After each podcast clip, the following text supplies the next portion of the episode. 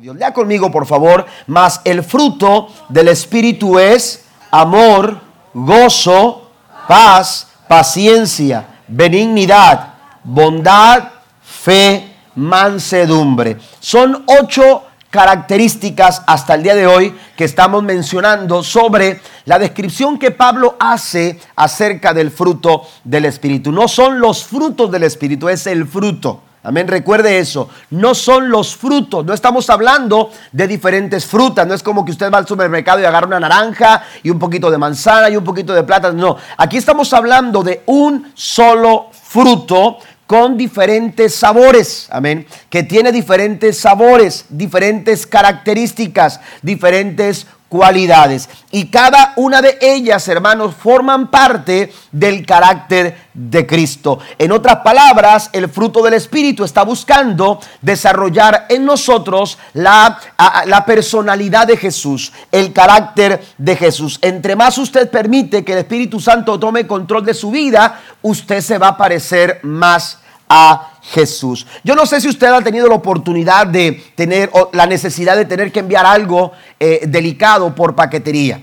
Amén. Pero a veces nosotros hemos tenido que enviar algo. En una ocasión tuve que enviar un televisor, compré un televisor, un regalo que quería hacerles a mis sobrinos y, a Houston y, y necesitaba enviarlo por paquetería. Y entonces este, eh, asignamos la dirección para que llegara allá al, apartamento donde estaban ellos. Y resulta que cuando mi hermana me dice, este, ya nos llegó la televisión eh, y la están abriendo en ese momento, eh, los niños muy contentos. Y cuando la está abriendo mi cuñado, se da cuenta que el televisor está partida la pantalla.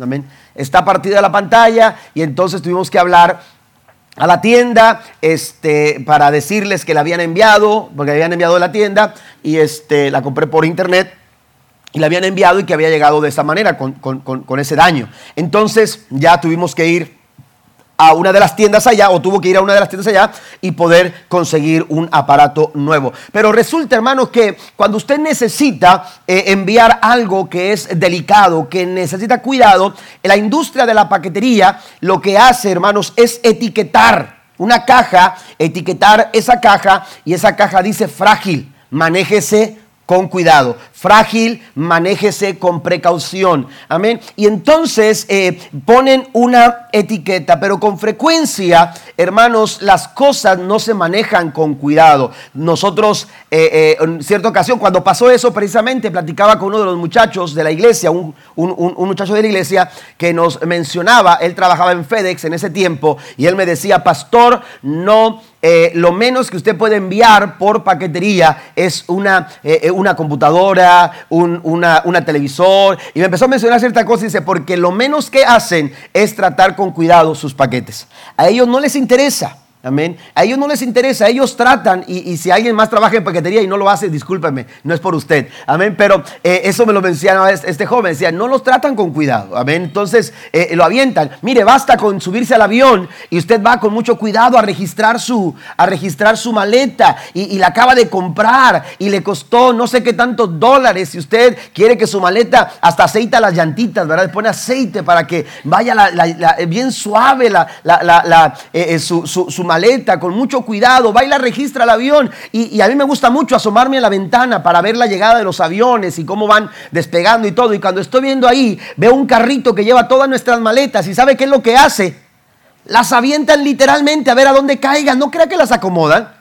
Amén. Las avientan a ver a dónde van a caer. ¿Por qué? Porque no manejan con cuidado eh, ese tipo de cosas. Entonces, hay etiquetas que aunque dicen frágil, manéjese con cuidado. Lo cierto es que en la práctica lo menos que, eh, eh, lo, menos que hacemos es poner atención a esta clase de etiquetas. Resulta, y menciono esto, hermanos, porque Dios también ha puesto una etiqueta. Amén. Y el fruto del Espíritu nos habla de la mansedumbre, como esa etiqueta que dice frágil, manéjese con precaución. En tu relación matrimonial hay una etiqueta que el Espíritu Santo quiere poner, frágil, eh, eh, manéjese con cuidado. En tu relación familiar hay una etiqueta que el Espíritu Santo ha puesto para que tú manejes con cuidado esa relación familiar, e, e, esa circunstancia que estás pasando en tu familia, esa circunstancia que se está empezando a manifestar en tu, en tu trabajo. El Señor está diciendo, frágil, manéjese con cuidado. Y la pregunta aquí es cuánta atención le estamos poniendo nosotros a esa clase de etiqueta. Y a veces no estamos poniendo atención en nuestras reacciones, en nuestras conductas, en la forma en que nosotros actuamos, estamos mostrando que no estamos poniendo atención a las etiquetas que Dios ha puesto para poder manejar con cuidado, ya sea relación o algunas circunstancias en nuestra vida. Eso es, hermano, la mansedumbre. La mansedumbre lo que trata de hacer es, traer protección amén, eh, a nuestra vida. Eh, trata de protegernos, trata de proteger a tu familia, trata de proteger tu matrimonio, trata de proteger tu relación matrimonial con tu cónyuge, trata de, de proteger tu relación laboral, trata de proteger nuestra relación como familia en la fe. Cuando nosotros actuamos con mansedumbre, estamos dejando que el Espíritu Santo en nosotros actúe a través de la mansedumbre para traer protección a nuestras, a nuestras vidas. Hoy nos enfocamos entonces a esta octava cualidad del carácter del carácter de Cristo. Esta cualidad, hermanos, es, la llamamos mansedumbre. Eh, en otras versiones también se utiliza la palabra gentileza. Quizás usted ha leído en inglés y en inglés la palabra que utiliza para mansedumbre es gentileza. Pero la mansedumbre no es una palabra muy popular. Amén. No es una palabra muy popular, es decir, no es una palabra que utilizamos en nuestro día a día. No sé cuándo usted puede recordar cuándo fue la última que usted, no que la pronunció, la pensó. Amén. ¿Cuándo fue la última vez que se encontró esta palabra en, una, en un libro? Amén, que usted lee quizás libros. ¿En, en cuántos de esos libros que ha leído en las últimas tres, cuatro semanas se ha encontrado la palabra mansedumbre? ¿Por qué? Porque no es muy popular en nuestro vocabulario. No es algo muy popular en nuestra sociedad hablar, hermano, de la mansedumbre. Amén. Esta palabra eh, no es muy popular, eh, no es algo que se escuche todos los días. Lo realmente triste que la palabra mansedumbre es algo que no estamos practicando. Actualmente es algo que no se practica. Aleluya. Y no solamente decir en el ámbito secular, aún dentro del ámbito cristiano, hermanos, estamos careciendo, careciendo de conductas donde la mansedumbre no está presente. Más adelante menciono algo sobre esto, pero lo cierto es que vivimos en una sociedad, hermanos, en tiempos en donde los choques de poderes están a la orden del día. En el trabajo, eh, en el trabajo eh, eh, queremos que, que, se haga sentir nuestra fuerza y el choque de mi poder y imponer, aleluya, mi, potencia, imponer mi fuerza, imponer mi carácter, imponer mi autoridad, imponer mis intereses. Estamos viviendo en tiempos donde ese choque de poderes usted lo ve con mucha facilidad en los matrimonios. Las familias se están fracturando porque hay un choque de Cuando yo era niño escuchaba eh, acerca de en el reino animal cómo eh, existía o existe la ley de el más fuerte. Amén. La ley del más fuerte.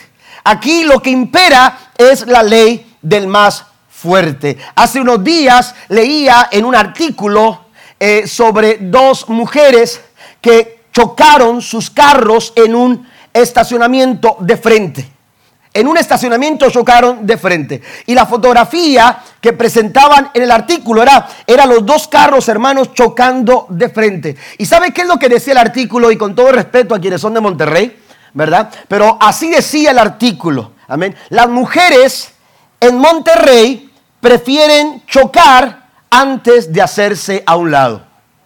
Fíjese, ¿no? Allá en Monterrey. Amén. Allá en Monterrey. Pero las mujeres en Monterrey, así decía el artículo, las mujeres en Monterrey prefieren chocar que sencillamente ceder el paso o dar el lugar a alguien más. ¿Por qué? Porque hay un choque de poderes. Te mueves tú, no me muevo yo. Amén. El problema es tuyo, no mío.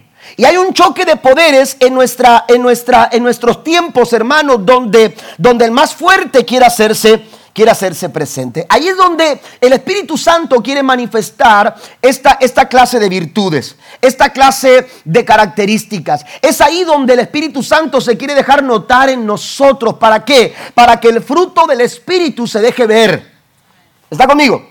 Para que el fruto del Espíritu se deje hacer, se, vea, se, deje ser evidente en nuestras circunstancias y en nuestras relaciones. ¿Saben cuál es el problema con esta palabra para muchos? Es que tienen un concepto equivocado de lo que realmente es ser manso. Lo que realmente es tener un espíritu manso, un espíritu de mansedumbre. Porque a veces relacionamos la palabra mansedumbre con debilidad. Y pensamos que la persona con espíritu de mansedumbre es una persona débil. Es una persona que no se puede defender. Y eso, hermano, no puede estar más equivocado. Eso es un concepto totalmente equivocado. Porque si usted va al significado de la palabra mansedumbre, se va a dar cuenta que mansedumbre no tiene que ver nada con debilidad, ni tampoco tiene que ver nada con no poder defenderse. La suposición que se hace comúnmente es que cuando alguien es manso es porque no puede defenderse. Sin embargo, cuando uno va a la vida de Cristo, nos damos cuenta que Él pudo haber manifestado su poder en muchas situaciones. Sin embargo, siempre actuó con mansedumbre. ¿Por qué? Porque la palabra mansedumbre supone una gran fuerza interior y una enorme convicción para enfrentar situaciones difíciles o adversas sin recurrir a la violencia o caer presa de sentimientos como el cólera o el rencor. Amén. Es decir, todos enfrentamos circunstancias difíciles, todos enfrentamos situaciones complicadas, todos enfrentamos situaciones en las que en las que nos somos desafiados, en las que somos somos aleluya expuestos eh, eh, eh, a peligros o amenazas eh, circunstancias difíciles. Sin embargo, las formas son importantes. La diferencia entre una persona que enfrenta esas circunstancias a otra que enfrenta las mismas circunstancias está, hermanos, en las formas en la manera en que nosotros tratamos con la situación. Y es ahí donde la mansedumbre nos da la capacidad para poder enfrentar esa misma situación. Una persona puede estar enfrentando un problema familiar eh, muy parecido a, otra persona que está enfrentando ese problema, pero su situación puede ser completamente distinta y sus resultados pueden ser completamente diferentes. ¿Por qué? Porque en una hay agresión, en una hay violencia, en una tiene que levantarse la voz, en una tiene tiene que hacerse sentir. En una hay discusión, en una hay pleito, en una hay argumentación, en una no me quiero dejar vencer, en una no quiero ceder, en una no quiero ser prudente y en la otra, en la otra está la mansedumbre. Amén. Y en la otra está la mansedumbre actuando. Y aquella persona, aleluya, está enfrentando esa situación sin necesidad a la violencia, sin necesidad de la ofensa, sin necesidad de los gritos, sin necesidad de exasperarse. ¿Por qué? Porque el fruto del Espíritu, hermanos, es mansedumbre. Alguien le da un aplauso al Señor esta mañana.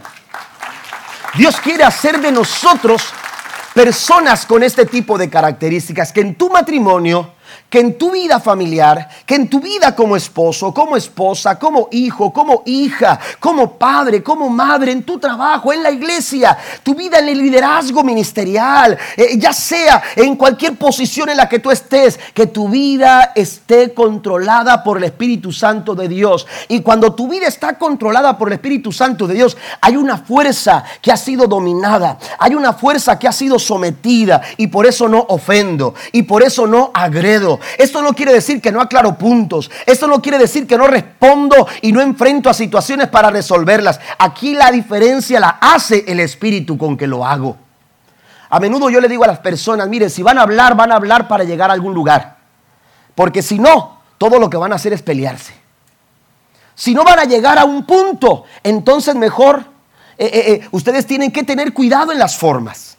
Ustedes tienen que tener cuidado en la manera en que hablamos. ¿Por qué? Porque siempre hay una acción o hay una palabra que puede llegar a ofender. Pero cuando lo hacemos con un espíritu de mansedumbre, hermanos, en la mansedumbre está la protección de nuestras relaciones y también en las circunstancias. Mire, para Aristóteles, Algunos de ustedes han escuchado acerca de Aristóteles. Aristóteles decía que la mansedumbre significaba encontrar el equilibrio adecuado en la vida. Lo que él pensaba es que una persona que tenía un espíritu de mansedumbre tenía estabilidad. No había circunstancias o que lo hiciera para un lado o que lo hiciera para el otro. No había personas ni relación, aleluya, que pudiera hacerlo vacilar entre un lado y otro. ¿Por qué? Porque una persona mansa siempre tiene equilibrio. El diccionario expositivo de, la de, las palabras del Nuevo Testamento dice lo siguiente acerca de la mansedumbre. Voy a leer textualmente lo que, lo que se señala en el diccionario expositivo de palabras del Nuevo Testamento.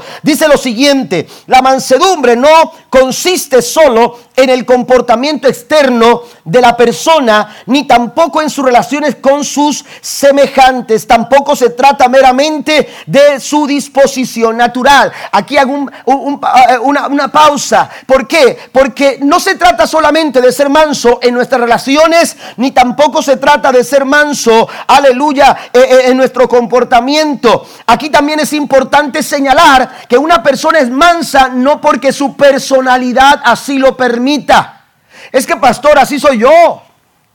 Así soy yo, mi personalidad es esta. No importa cuál sea tu personalidad, porque esto no es algo, no es una característica innata de nuestra personalidad. Esto es el fruto del Espíritu. Una persona como Pedro desarrolló un espíritu de mansedumbre. ¿Y cómo era Pedro? ¿Lo ha leído en los evangelios? Amén. Era agresivo, era impetuoso, eh, eh, se dejaba llevar por el momento. ¿Cuántas veces no cometió errores por ser tan brusco y tan, eh, tan, tan, tan, llevado por, las, por, el momento, tan impulsivo? Cometió muchos errores, pero cuando usted lea a Pedro durante el libro de los Hechos, se dará que cuenta que Pedro es completamente una, una, una persona, hermanos, bajo el control del Espíritu Santo de Dios. Una persona como Pedro puede ser mansa. Una persona como Juan puede también experimentar el espíritu, aleluya, de mansedumbre. Por eso es importante entender, amado hermano, que la mansedumbre no es una disposición natural de un carácter o de una personalidad. No es que usted haya sido así, no es que su abuelo era como usted, no es que usted tiene que actuar de esa manera, no. Usted necesita dejar que el Espíritu Santo de Dios le guíe, que el Espíritu Santo de Dios le controle, que el Espíritu Santo de Dios lo domine. Y cuando tú eres dominado por el Espíritu Santo de Dios, el fruto, el resultado de una vida controlada por el Espíritu es mansedumbre. Alguien le da un aplauso fuerte a nuestro Dios, el Rey de Reyes y Señor de Señores.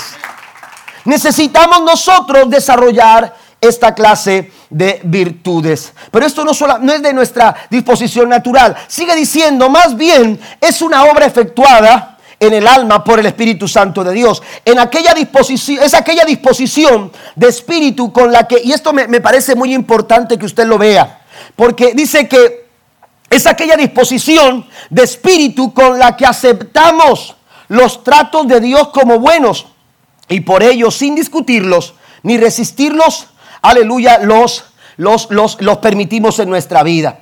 Mire cómo es la, mansedumbre. La mansedumbre te da la visión clara de lo que Dios está haciendo en tu vida y en tu familia. Aleluya. Una persona que tiene mansedumbre acepta los tratos de Dios como buenos. Acepta las formas de Dios como buenas. Se sabe descansar en los planes del Señor. ¿Por qué? Porque los planes de Dios siempre son, siempre son para nuestro bien. Alguien alaba a Dios por ello. Los planes de Dios siempre son para nuestro bien. Romanos 8:28 dice que a los que aman a Dios, todas las cosas, diga conmigo, todas las cosas cada cosa que ocurre en nuestra vida, cada circunstancia que se levante, cada persona, aleluya, que, que, aparezca en nuestra vida, hermanos, forma parte de un plan de Dios. Dios está concertándolo todo. Dios está haciendo que todas las cosas colaboren para nuestro bien, para tu bienestar, para mi bienestar. Pero esto no lo podemos visualizar si no tenemos un espíritu de mansedumbre. Cuando no hay un espíritu de mansedumbre. En contraparte a esto, lo que hay es siempre cuestionamientos. ¿Y por qué yo? ¿Y por qué aquello? ¿Y por qué el otro? ¿Y por qué pasa esto? ¿Y por qué Dios permite? ¿Y por qué el otro? ¿Por qué? Porque no estamos viendo con claridad un plan más grande que nuestro plan. Estamos enfocados en lo nuestro. Estamos siendo, aleluya, solamente dirigidos, aleluya, por nuestros propios impulsos. Pero cuando tú eres una persona con espíritu de mansedumbre, tú sabes que lo que Dios hace siempre lo hace bien. ¿Cuántos alaban a Dios? Lo que Dios hace siempre lo hace bien. Aleluya. No resiste a los tratos de Dios, sino que los considera como buenos, sin discutirlos y sin resistirlos. La palabra mansedumbre está estrechamente relacionada con la humildad, con la gentileza, y es directamente consecuencia de ella. La mansedumbre entonces tiene que ver con un poder que está bajo control. Un ejemplo claro de esto es la vida de Jesús. Mateo capítulo 11, versículo 29, usted lo puede corroborar en su Biblia. Jesús dijo estas palabras en el verso 29, llevad mi yugo sobre vosotros. Y note la expresión de Jesús, aprended de mí, que soy manso y humilde de corazón. Amén. Ahí me detengo. Jesús está diciendo, esto no es algo con lo que se nace. Amén. Es que, pastor, yo no nací con ese espíritu de mansedumbre. Dice Cristo, lo puedes aprender. ¿Quién nace con un espíritu de mentira? ¿Quién nace con un espíritu de engaño? Usted no tiene que enseñar, usted no tiene que, es que este niño nació así y, y por eso es mentiroso y por eso engaña y por eso roba. No, eso lo van aprendiendo. Aprenden a actuar de una manera equivocada. ¿Por qué? Porque van aprendiendo ese tipo de cosas. Así como se aprende lo malo, también se puede aprender lo bueno. Así como podemos desarrollar malas actitudes, podemos también aprender a practicar buenas actitudes. ¿Cuántos dicen amén? Jesús está diciendo, aprendan de mí. Aleluya, aprendan de mí. La mansedumbre se puede se puede aprender. Podemos desarrollar esta virtud en nuestra vida. Usted puede manifestar este tipo de actitud en su corazón. El espíritu de mansedumbre se puede manifestar dentro de tu relación familiar, en tu matrimonio, en tu trabajo. Ustedes pueden desarrollar un espíritu de mansedumbre, pero tenemos que tener disposición al aprender. Eso lo vamos a ver la próxima semana. Pero Cristo está diciendo aquí, aprendan de mí que soy qué? Soy manso y humilde. Jesús no está diciendo soy débil. Jesús no está diciendo, no sé cómo defenderme. Jesús está diciendo, yo soy manso. En otras palabras, dice, yo tengo toda la fuerza, yo tengo todo el poder, pero esa fuerza y ese poder están sujetos a, están sometidos, están dominados, porque la, la mansedumbre es una fuerza controlada. Mire, ¿cómo podemos ver esto? Los edificios actualmente que se derriban, hermanos, se hacen a través de una explosión. Usted ha visto esa imagen. E, es impresionante. Hay gente que, es fanática de ver cómo viajan distancias. Cuando escuchan que van a destruir un, edificio, viajan distancias, estadios enormes se han venido abajo eh, eh, en cuestión de segundos.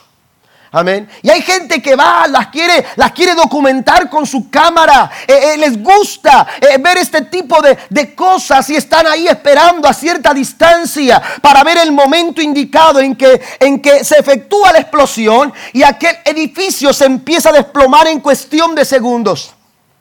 ¿Y cómo se hace? Se está usando una, una, un elemento de explosivo.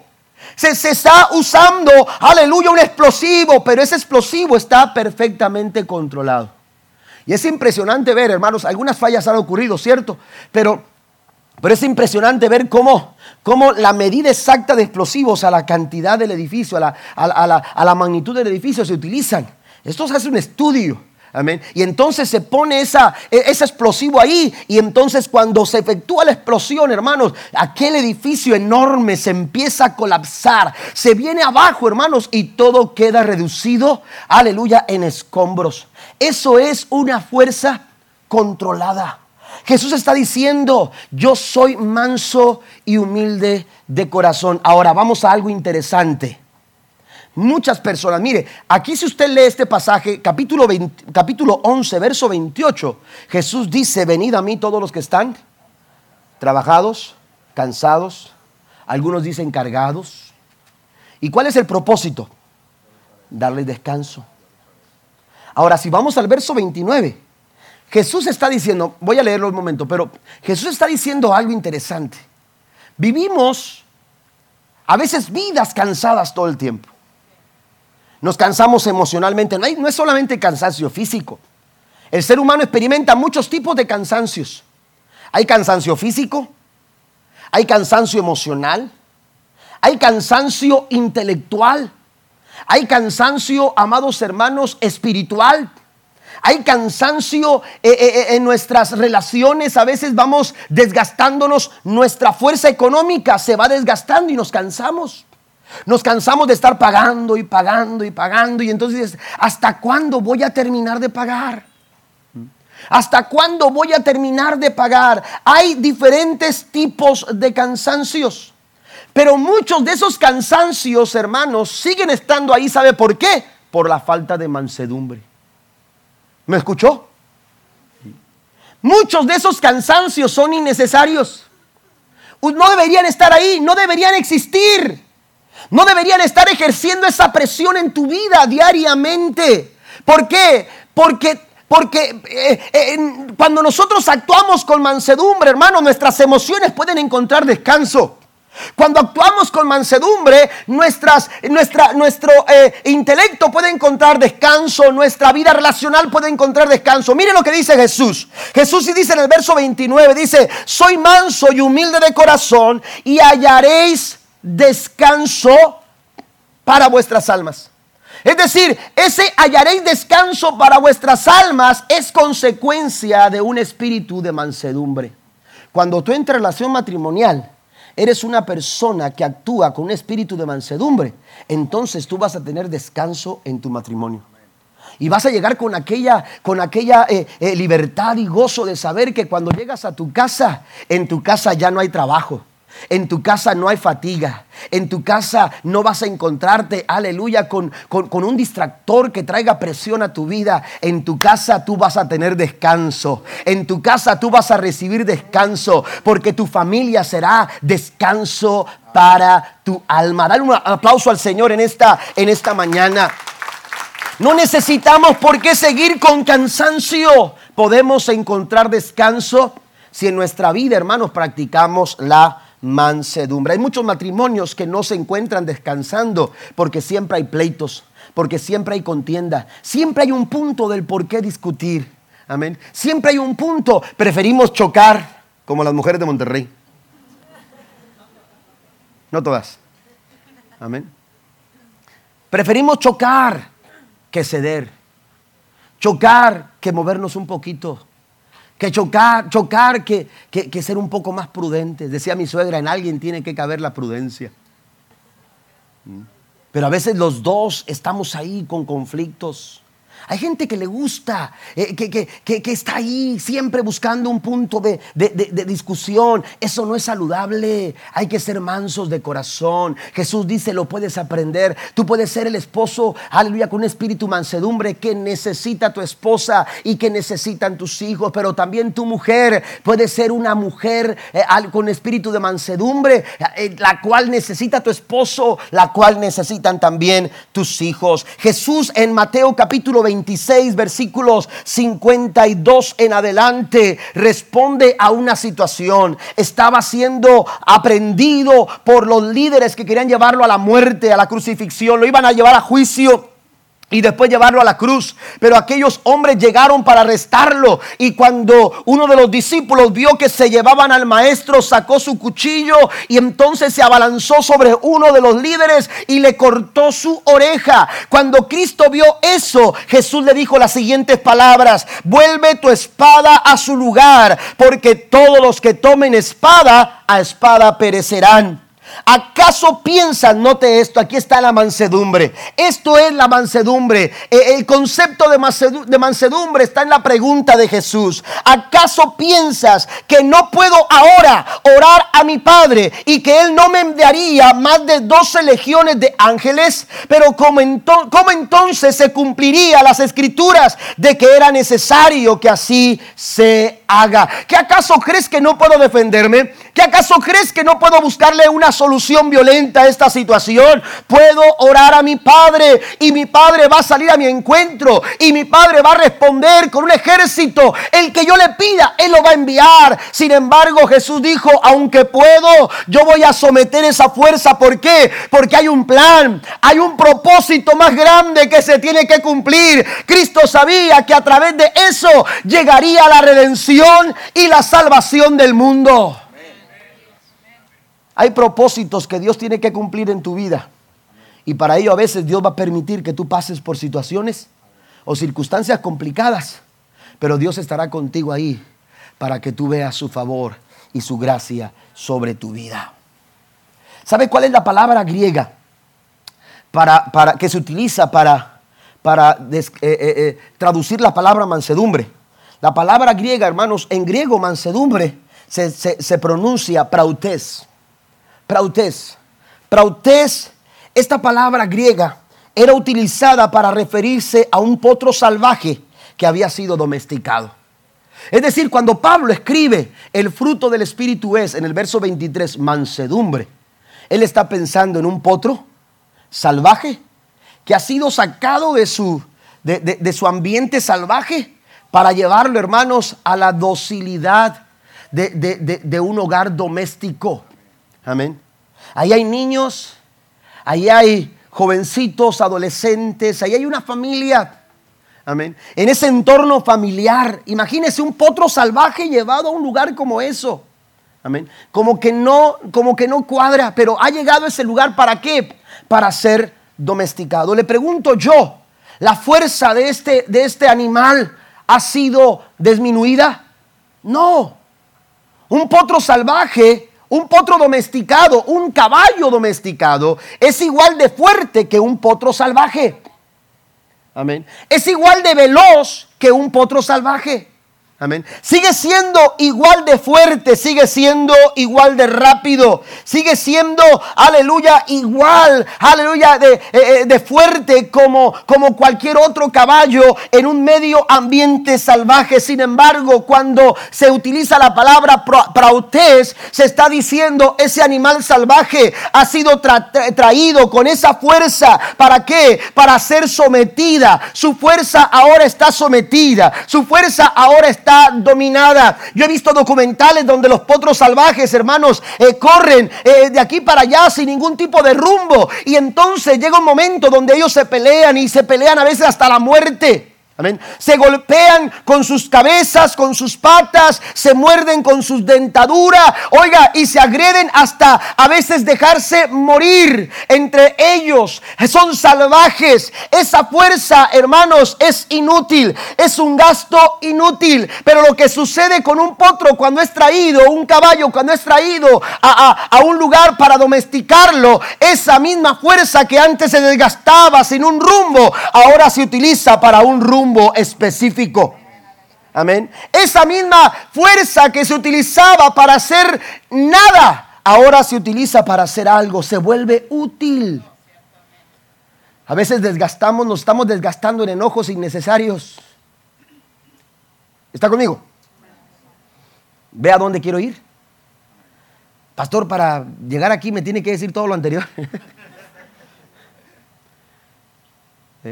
Estamos gastándonos en enojos innecesarios, en ofensas innecesarias, en tratos innecesarios. Estamos llenos de rencores, estamos llenos, aleluya, de, de, sentimientos negativos, hay amargura en el corazón y ese tipo de situaciones son innecesarias.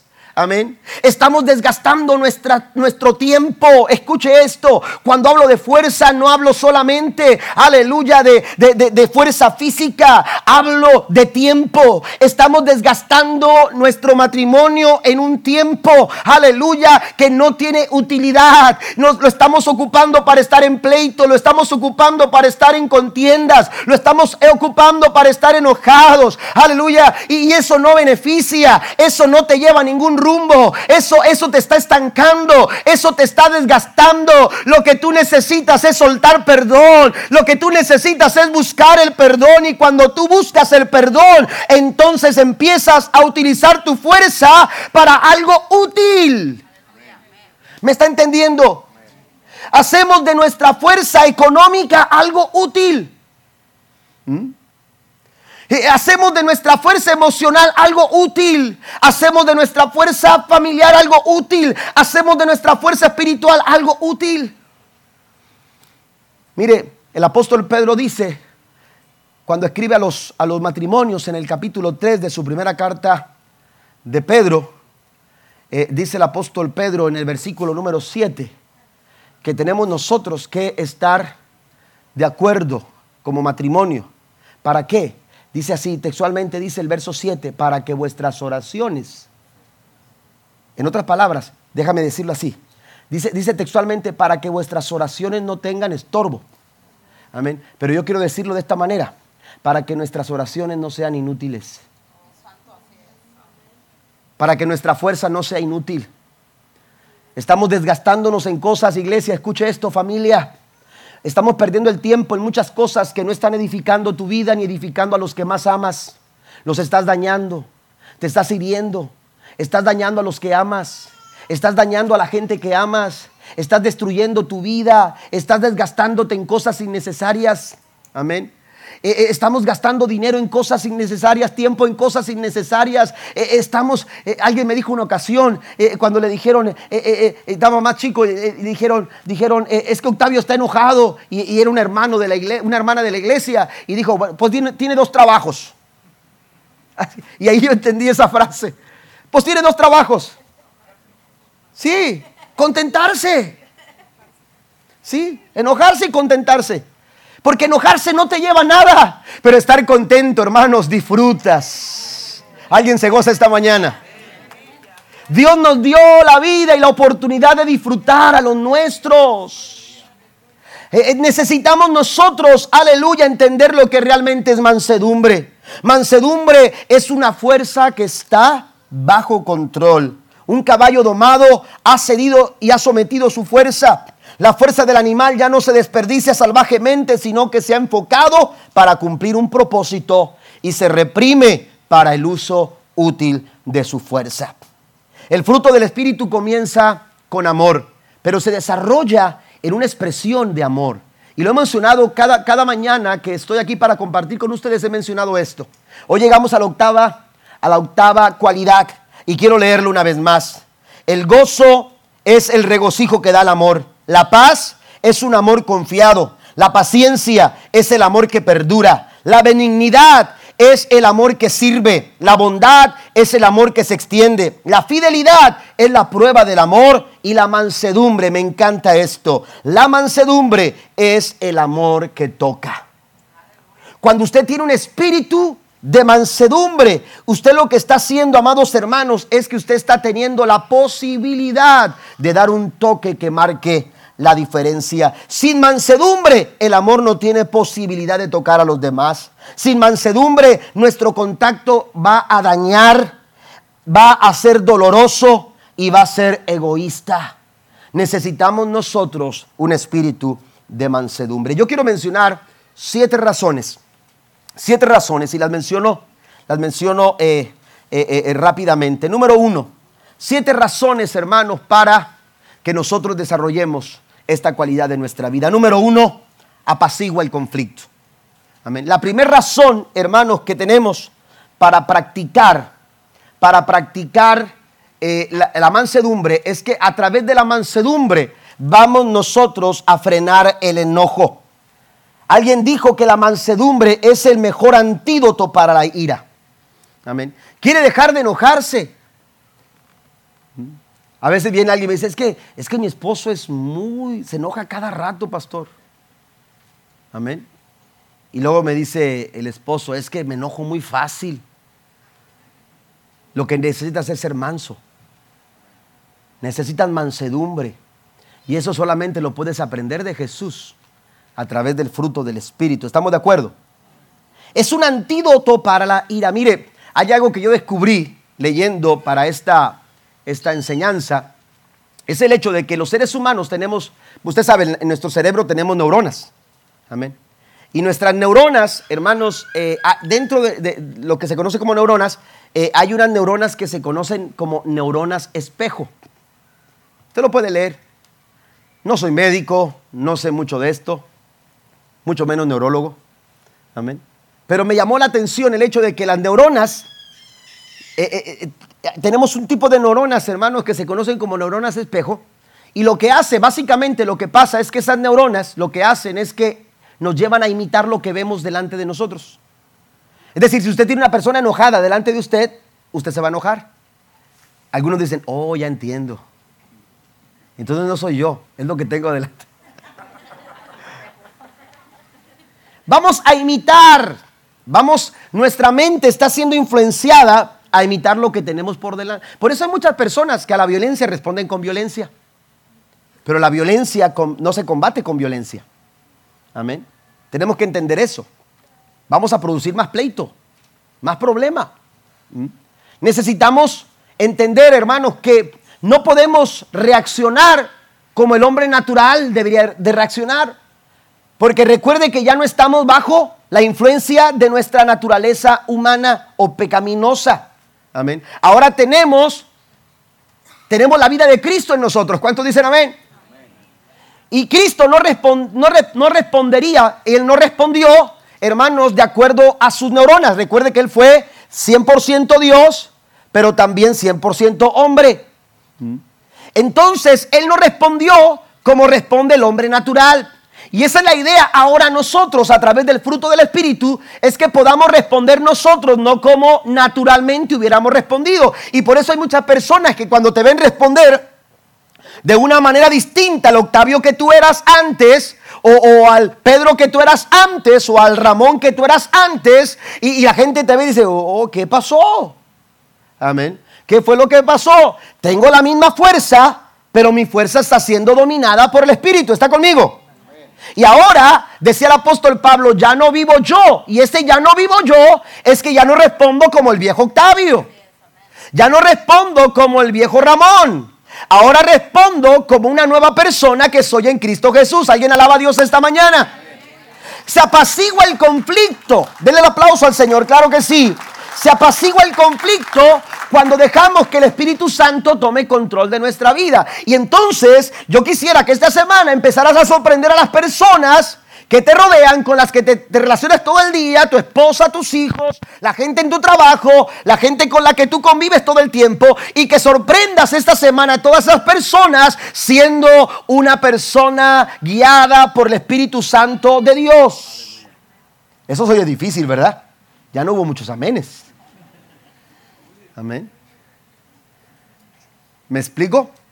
Se apacigua el conflicto. Hay muchos conflictos que podemos apaciguar en nuestra vida si nosotros dejáramos que la mansedumbre se desarrollara en nuestro corazón. ¿Qué dice Proverbios 15.1? Anótelo por favor. Anote esta cita. La respuesta amable calma la ira. La respuesta grosera aumenta el enojo. Número dos, desarma la crítica. Amén. Cuando somos mansos, cuando hay mansedumbre en nuestra vida, hermanos, lo que estamos haciendo. Mire, la crítica, siempre vamos a estar expuestos a la crítica. Amén. Yo he sido criticado muchas veces, pero la crítica siempre vamos a estar expuestos a ella. Voy más adelante, pero, pero ah, la crítica, eh, eh, hay gente que te critica porque, porque lo haces. Y hay gente que te critica que porque no lo hiciste. Amén. Pero es cierto que somos criticados, pero a veces también lo más fácil es criticar. Y todos tenemos, humanamente hablando, hermanos, una, una, tendencia a la crítica. Es fácil criticar. Mire, le doy un ejemplo. ¿Le gusta el fútbol? A mí me encanta el soccer. Y lo entiendo perfectamente. Conozco a los nombres de los jugadores de muchos equipos de fútbol en diferentes partes. Me gusta mucho el fútbol. Lo jugué, lo jugué también eh, eh, eh, como, como un pasatiempo, lo jugué como un deporte y también me gusta verlo. Amén. Y todos en algún momento, todos en algún momento sabemos lo que tenemos que hacer si fuéramos los directores técnicos. Sacáramos a fulano y meteríamos al otro. ¿Y qué pasa cuando alguien comete una falta y, perdón, no, no, no, no mete el gol? Y uno dice, qué bárbaro, ¿cómo lo, cómo lo fallaste? Y, uno, y ese, ¿cómo lo fallaste? Da a suponer que si tú estuvieras en su lugar, tú lo hubieras metido. ¿Me entiende? Porque todos tenemos una tendencia a la crítica. Ahora, usted me dice, pastor, es que hay diferentes tipos de críticas. Yo tengo mis reservas con eso. Amén. Hay personas que dicen, no, es que la crítica es constructiva. Mm. Bueno, está bien. Pero realmente si usted tuviera una crítica constructiva hacia alguien, en vez de ir a decirle a otra persona lo que piensa de la otra persona, si su crítica fuera constructiva, usted no iría con el vecino a hablarle de mí. ¿Verdad que no? Si usted quiere el bien, porque la crítica constructiva supone que quieren mi bien. Ok, si usted quiere el bien mío, en vez de criticarme a mí con el vecino, Mejor venga conmigo, siéntese conmigo, tomemos un café, vamos a platicar y deme su opinión. ¿Está conmigo? Entonces, eso de crítica constructiva a mí se me dificulta mucho. Yo prefiero mejor, hermanos, decirle a las personas que, que evitemos la crítica. Hay que evitar la crítica. Si alguien te, da, te pide una opinión, dala. Está bien. Pero hay que tener cuidado con la crítica, porque la mayoría de las veces Podemos ponernos en un plan, hermanos, de estar... Mire, y otra cosa, que si las personas que, son muy tendenciosas a la crítica, lo único que están haciendo, hermanos, es reflejando sus inseguridades. Una persona que es criticona, ay, diga criticona. Amén. Porque el diablo es criticón. El diablo es criticón, así lo, lo presenta la Biblia. Amén. Y, no digo que usted, que, ay, que, usted que, el que critica sea diablo, pero se parece mucho. Amén. Estoy jugando, estoy, para que no se sienta tan dura la cosa. Amén. Pero, pero es cierto, hermanos, actuamos de una manera equivocada. La crítica no es, no, no, es buena. Yo, bueno, hay mi forma de pensar. Cuidado, cuando alguien te pide la opinión, está bien, dalo. ¿Me entiende? Pero, pero, pero hay que tener cuidado con eso de la crítica. Entonces, pero a final de cuentas, todos somos expuestos a la crítica. El, asunto es el siguiente, una persona, voy a decirlo así para, para, no ser tampoco, este, eh, nada más irme hacia la crítica negativa, no. Eh, vamos a pensar, la crítica malintencionada. Cuando una crítica es malintencionada, lo que está buscando es tu ofensa. Es que tú te sientas mal. Es que tú te sientas ofendido. Eso es lo que está buscando. Ese es su premio. Y cuando él ve que tú te ofendes, entonces dice, lo logré estoy a gusto, me siento tranquilo, qué satisfecho, qué buena crítica hice. Pero ¿qué pasa si esa ofensa no, no, no, aparece en tu vida? Lo que estás haciendo, hermanos, es que estás desarmando la crítica. Le estás, le estás quitando las balas a la pistola. En otras palabras. Y por más que le aplanen el gatillo, la pistola no va a salir, no va a salir bala. ¿Por qué? Porque le has quitado el cartucho. Le has quitado las balas y por más que te apunte, no te va a afectar. Eso es lo que sucede con la mansedumbre. Cuando una persona tiene mansedumbre, eh, eh, no es que, porque a veces dicen, hombre, los pastores tienen, tienen ¿cómo se llama? Piel de, de, de, de aceite, ¿cómo dice así? Que todo se le resbala de teflón, de teflón. Bueno, eso no me la sabía, pero bueno. Este, pero oiga, todo, no hermano, no es que, no es que tengamos piel de teflón ni que tengamos aceite y todo se nos resbala. Lo, que sucede, hermanos, es que tratamos, usted y yo podemos, podemos permitir que el Espíritu Santo desarrolle esta clase de fruto en nuestra vida. ¿Para qué? Para que la crítica no cumpla su propósito, para que la crítica no alcance su plan y que tú no te sientas ofendido y estés guardando resentimiento. Eso es lo que quiere la crítica. La crítica quiere, quiere sembrar en tu corazón sentimientos negativos. Pero cuando tú guardas tu corazón, mira lo que dice Primera Corintios. La Biblia nos, nos, nos dice lo siguiente, Primera Corintios 4:13 dice, dice, ¿cuán, cuando hablan mal de nosotros, dice el apóstol Pablo, cuando hablan mal de nosotros contestamos con palabras amables. ¿Cómo contesta usted? Contestamos con palabras amables. Hasta ahora, dice Pablo, se han, nos han tratado como si fuéramos la basura del mundo. Pero aun cuando nos han tratado de esta manera, dice Pablo, nosotros respondemos con palabras amables. ¿Por qué? Porque hay un espíritu de mansedumbre que está protegiendo nuestro corazón. ¿Qué acaso la Biblia no dice que sobre toda cosa guardemos nuestro corazón?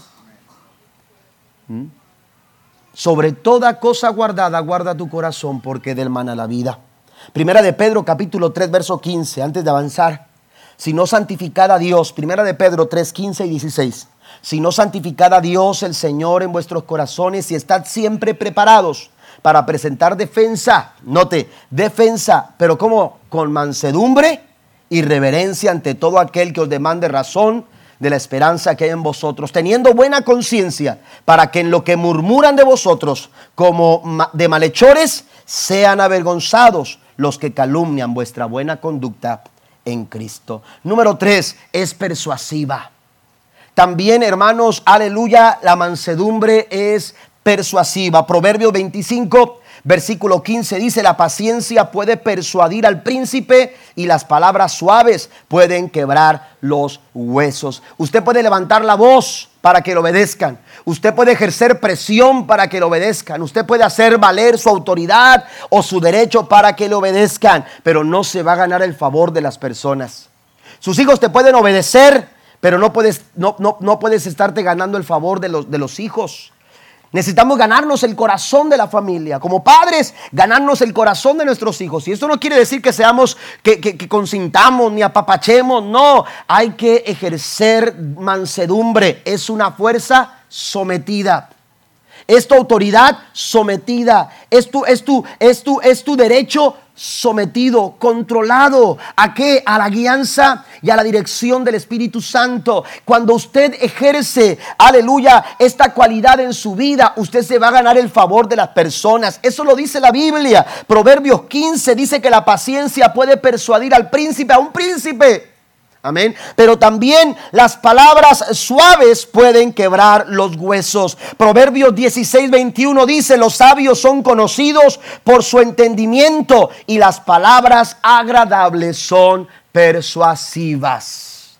Amén. Vamos a ejercer persuasión en ellos en las personas, en tu matrimonio. Usted puede persuadir a su esposa, puede persuadir a sus hijos, puede persuadir a su esposo, puede persuadir, hermanos, a la gente en su trabajo, puede persuadir a las personas que, lo, que lo acompañan en el liderazgo que desempeña dentro de la iglesia. Usted puede ser una persona persuasiva. Esto habla de efectividad. Puede ser persuasivo si usted tiene un espíritu de mansedumbre. Imagínese la persuasión necesaria en un negocio, en un trabajo. Sería muy efectivo nuestro trabajo, pero hay que ejercer, hermanos, esta clase de cualidad en nuestras vidas. Cuarto, comunica el amor. La mansedumbre nos capacita para comunicar el amor. A medida que pongas en obra el fruto del Espíritu, que es mansedumbre, nuestras relaciones familiares nuestras relaciones en general van a ser relaciones sanas. Miren, me enfoco a la familia, porque Colosenses capítulo 3, versículo 19 dice, maridos, ame cada uno a su esposa y nunca la trate con aspereza. Eso lo dice el apóstol Pablo a los varones a, los, a, los, a, los, a los padres, a, los cabezas del hogar, al, al, varón, le está diciendo a los maridos, al esposo, le, le está diciendo, tienen que tener un espíritu de mansedumbre. Y ese espíritu de mansedumbre nunca te va a permitir que tú trates con aspereza a tu esposa. La vas a tratar con gentileza, la vas a tratar con delicadeza, la vas a tratar, amado hermano, como se debe de tratar a la esposa. Por eso dice el apóstol Pablo, tenemos que tener mansedumbre, pero también les habla a los padres y en Efesios 6, versículo 4 dice, y vosotros padres no provoquéis a ira a vuestros hijos, sino criarlos en disciplina y amonestación del Señor. Dice que tenemos que tener disciplina y tenemos que ejercer también eh, disciplina y amonestación en el Señor. La disciplina es buena, pero el problema es que a veces damos disciplina pensando, hermanos, en, eh, el castigo, eh, en el dolor que infundimos, en, el hecho de ejercer la autoridad. La disciplina no tiene ese propósito. Hay hijos que se han quedado con un regaño, amén, y nunca han entendido el por qué su papá los disciplina. Pero cuando tú comunicas el amor, la disciplina que tiene como pensamiento, la restauración, hermano, ese niño no se va a quedar con el regaño. Ese niño va a decir, mi papá realmente me ama. Porque la Biblia dice que Dios al que ama, lo disciplina. La disciplina no es mala. El asunto es el motivo y el espíritu con que nosotros, nosotros hacemos la disciplina. Y entonces dice el apóstol Pablo, si hay que disciplinar hay que hacerlo, pero hay que hacerlo con un motivo y que ese motivo, hermanos, comunique, que grite, que hable, que, enseñe, que muestre cuánto amor hay. Amén. Hay amor. Eh, eh, por eso, aleluya, necesitamos nosotros la mansedumbre. Siguiente, también se gana el respeto. Amén. También se gana el, respeto. La mansedumbre te va a ayudar a ti a ganar el respeto. Mire, les platico una historia rápidamente. Roboam en la Biblia fue un joven rey que asumió el trono después de que Salomón su padre había muerto. Su abuelo David fue confirmado en el reino después de que Saúl había hecho lo malo. Dios establece Dios establece, aleluya, a David como el rey sobre Israel. Y, David, hermanos, establece un reino fuerte, un reino creciente, un reino poderoso. Cuando Salomón asume el trono, después de que David muere, su padre muere, eh, Salomón lo que hace es extender el reino. Y Salomón llegó a ser el hombre más poderoso de su tiempo. La nación de Israel llegó a ser la más rica y la más poderosa de su tiempo. Era un hombre tan sabio que venían muchas personas a buscar su consejo. Pero cuando Salomón muere, Roboán era muy joven. Y Roboán tuvo que asumir el reinado. Y cuando se vio en el reinado, dijo, yo no sé cómo es el rey. ¿Eh? Yo crecí en la casa del rey, pero nunca eh, eh, supe cómo, cómo se hacía este trabajo de rey. Entonces buscó a la gente anciana, los que habían tenido relación con su, con su abuelo y con su padre. Y cuando se acerca a ellos, les pregunta, ¿qué tengo que hacer yo para ser un buen rey? Y la Biblia dice que los ancianos le empezaron a dar ciertos consejos. Y dentro de los consejos, hermanos, básicamente le dieron dos. El primero fue, si realmente le sirves y demuestras que estás ahí para satisfacer las necesidades de las personas. Tienes que hacerle saber a las personas que ellos no están para servirte, sino que tú estás para servirlos. Porque eso es liderazgo. El liderazgo no es para nuestro servicio. Si somos líderes, no estamos buscando que la gente nos sirva. Me gustó mucho lo que dijo eh, el pro mayor de San Juan cuando estuvo aquí este martes que oramos por él. Él dijo, estoy para servir a las personas. Y dijo, ahí está mi número y la disposición para ayudarles, para, para, ver qué podemos ayudarle, en qué podemos, en qué necesidades usted tiene para ayudarle. Es, ese es liderazgo. El liderazgo no está para ser servidos, el liderazgo está para servir. El liderazgo no es el pueblo está para mí, no, yo estoy para el pueblo.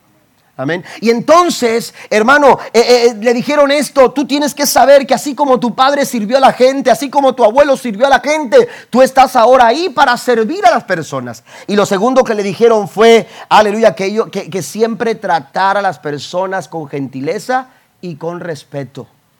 No porque seas el rey, te vuelvas déspota, con maltrato, con mal humor. No, trata a las personas con respeto y con gentileza. Aquel muchacho se fue escuchando el, sabio consejo, pero de pronto llegó a los que crecieron con él y les empezó a platicar a los muchachos, a sus compañeros, de travesuras durante niños. Y cuando se los encuentra, dice, vengo de acá de, platicar con los sabios y me dieron este consejo. Y dijeron, no, no, no, espérate, espérate, tú no puedes hacer eso. ¿eh? Mírate, si, si, tú haces eso, eh, eh, van a decir, mira, es un débil. ¿Mm? Tú tienes que decirle a la gente quién está a cargo. Tienes que decirle quién manda. ¿Quién está en autoridad? Y le empezaron a dar consejos. Mira, tienes que hacer esto, hacerte notar, hacerte, hacerte ver que tú no eres un rey débil. Tienes que mostrarle a ellos, te van a empezar a comparar con David, te van a comparar con tu padre Salomón. Tú tienes que dejar tu marca. Oiga, y empezaron a decirle un montón de cosas y fue lo que terminó haciendo. Fue, terminó haciendo, hermanos, una pesada carga para el pueblo. ¿Y sabe qué fue lo que sucedió? Se levantó una guerra en Israel y el reino, hermanos, de 12 tribus se dividió en dos. La falta de mansedumbre en el liderazgo eh, no es nada bueno. A veces queremos que los títulos, ah, es que si yo, si a mí me nombran eh, este, eh, con este título, yo voy a ser líder. Eso no es liderazgo. Liderazgo no es traer un título, liderazgo no es tomar una posición. Eh, eh, si usted eh, quiere ser líder, usted tiene que influenciar a las personas. Dice, John Maswell dice en, una de sus, en uno de sus libros, en sus enseñanzas, John Maswell dice que, que, ah, que si tú estás caminando como líder y nadie te sigue, todo lo que estás haciendo es dando un paseo. Si nadie te sigue, todo lo que estás haciendo es dando un paseo. El liderazgo no es título. El liderazgo no es una posición. Ah, es que el día que yo sea pastor, el día que yo sea diácono, el día que yo sea líder de varones, el día que yo sea líder de damas, el día que yo sea maestro de escuela dominical. Hermano, liderazgo no es una posición. Liderazgo no es un título. Tenemos nosotros que entender, hermano, lo que realmente Dios, Dios quiere hacer en nuestras vidas. Mire, le doy un ejemplo rápido. Vaya conmigo yo sé que no tienen esta cita, pero la pueden anotar ahí. Vaya conmigo a Números capítulo 13. Pasen los músicos, ya estoy terminando. Números capítulo, capítulo 12, versículo 3. Dice la escritura, hablando de Moisés, ninguno otro como él. Jesús mismo dijo, no se ha levantado uno como Moisés. Si usted le pregunta a los judíos, ¿quién es el mayor líder de la historia de Israel? Le van a decir Moisés. Jesús mismo lo mencionó. Mire que dice Números 12, versículo 3. Moisés era muy manso, más que todos los hombres que había sobre la tierra. No traía título, no buscaba posición, había una cualidad. Él se ganó el respeto de la gente. Lo lloraron tres días porque se ganó el respeto y la admiración de las personas. Amén. ¿Por qué? Porque era manso de corazón. Dos, las dos últimas. Testifica al no creyente. Tito capítulo 3, versículo 2. Que a nadie difamen, que no sean pendencieros, sino amables, mostrando toda mansedumbre para con todos los hombres. Una persona con un espíritu de mansedumbre, hermanos, testifica, da testimonio. Jesús dijo, es por sus frutos que lo van a conocer. ¿Cuál es el fruto que te está evidenciando a ti? Porque la clase de fruto que usted dé en su casa con sus hijos, con su esposa, con su esposo, con sus compañeros de trabajo, en su vecindario. ¿Qué tipo de frutos están viendo en nuestra vida? Porque el fruto que vean es el tipo de árbol que ellos van a decir, ah, esta es manzana. Esto es un árbol de naranja. Este es un árbol de... por el fruto. Tu fruto da testimonio de quién realmente tú eres. Dice, dice, dice Pablo a Tito, hey, no tienes que ser pendenciero ni andar difamando a la gente. Hay gente que ensucia a las personas para verse bien ellos. Eso no está bien. Dios quiere un corazón, un corazón con un espíritu de mansedumbre. Usted escucha al hermano Joel Austin, la ciudad de Houston, la iglesia más grande. Amén. Una de las más grandes de, toda, de todo el mundo. Él era un niño cuando su padre era pastor de una iglesia pequeñita en Houston. Era una iglesia pequeñita en Houston. Su papá, el hermano, eh, no recuerdo su nombre, pero eh, el hermano era pastor y manejaba un carro, hermanos, muy viejito. Dice que, Joel Austin dice que cuando ellos iban en el carro, su papá iba tan despacio que la gente le pitaba todo el tiempo. Y la gente le gritaba insultos. Y le decían, quítate, bájate y con palabras obscenas. Y lo insultaban. Y su papá sonreía y saludaba a la gente. Y a él le daba mucho coraje. Dice yo este literalmente a mí me daba mucho coraje que papá saludara a la gente y le sonriera. Cuando estaba recibiendo, yo esperaba que papá le dijera, pues tú también, o, les refutara eh, con una mala eh, expresión, con un insulto también, pero papá siempre sonreía, siempre amable, siempre gentil, siempre mostrando el amor de Cristo. Y un día desesperadamente le pregunté, papá, ¿por qué respondes de esa manera? Te estás dejando insultar por la gente. ¿Y sabe cuáles fueron las respuestas del papá de Joel Austin? John Austin. la respuesta de hermano John Austin a su hijo Joel Austin fue la siguiente. Le dijo, hijo, tú no sabes si esa persona un día va a ser miembro de nuestra iglesia. Tú no sabes si esa camioneta que me acaba de insultar algún día va a llegar a nuestra iglesia. Hoy día, hermanos, Joel Austin quizás es el pastor más reconocido, no solamente en Houston, sino en muchas partes del mundo. Amén. ¿Se da cuenta? El testimonio que se deja ver a través de nuestros frutos. Usted no sabe. Esa persona con la que se topó eh, en la esquina o al salir de su casa, o en la escuela de sus hijos, o en el mandado. No sabe esa persona. Lo cierto, hermanos, es que tenemos que dar testimonio de quienes nosotros somos. Y, la mansedumbre da testimonio. Por último, me hace como Jesús. ¿Quieres ser como Jesús? Del fruto del Espíritu. Póngase de pie conmigo mientras termino. ¿Quieres ser como Jesús? Deje que el Espíritu Santo de Dios tome control de su vida para que usted empiece a dar fruto, el fruto del Espíritu. Usted no tiene que venir a clases eh, eh, a tal hora, tomar ciertos cursos. Es que me quiero parecer más a Jesús. Usted puede tomar todos los cursos que usted quiera. Pero si usted no deja que el Espíritu Santo lo domine, usted se va a parecer a su maestro de escuela dominical o su maestro de, de teología o de hermenéutica, de homilética. Si usted no deja que el Espíritu Santo de Dios lo controle, usted no se va a parecer a Jesús. Si usted quiere parecerse a Cristo, usted necesita dejar que el Espíritu Santo de Dios opere en nuestros corazones y obedecer su guianza, su dirección y dejar que Él controle su vida. Mateo 11:28 dice, venid a mí, todos los que estáis trabajados y cargados, y yo os haré descansar. Llevad mi yugo sobre vosotros y aprended de mí, dice el Señor, que soy manso y humilde de corazón, y hallaréis descanso para vuestras almas. Un hombre piadoso, una mujer piadosa es aquella que está aprendiendo de Jesús, que está aprendiendo de Cristo. Vamos a aprender de Jesús, cómo era Él, cómo respondía Él, cómo actuaba Él, qué es lo que hacía Él. Lo cierto es que Pablo le dice a Timoteo en su primera carta, capítulo 6, versículo 11, mas tú, oh hombre de Dios, bien puede decir también, mas tú mujer de Dios, mas tú familia de Dios, mas tú iglesia, usted y yo, mas tú, oh hombre de Dios, huye de estas cosas, de las cosas carnales, y sigue la justicia, la piedad, la fe, el amor, la paciencia y la mansedumbre. Amén. ¿Qué es lo que estamos nosotros siguiendo? ¿Queremos aprender de Jesús? Hay que seguir ese espíritu de mansedumbre.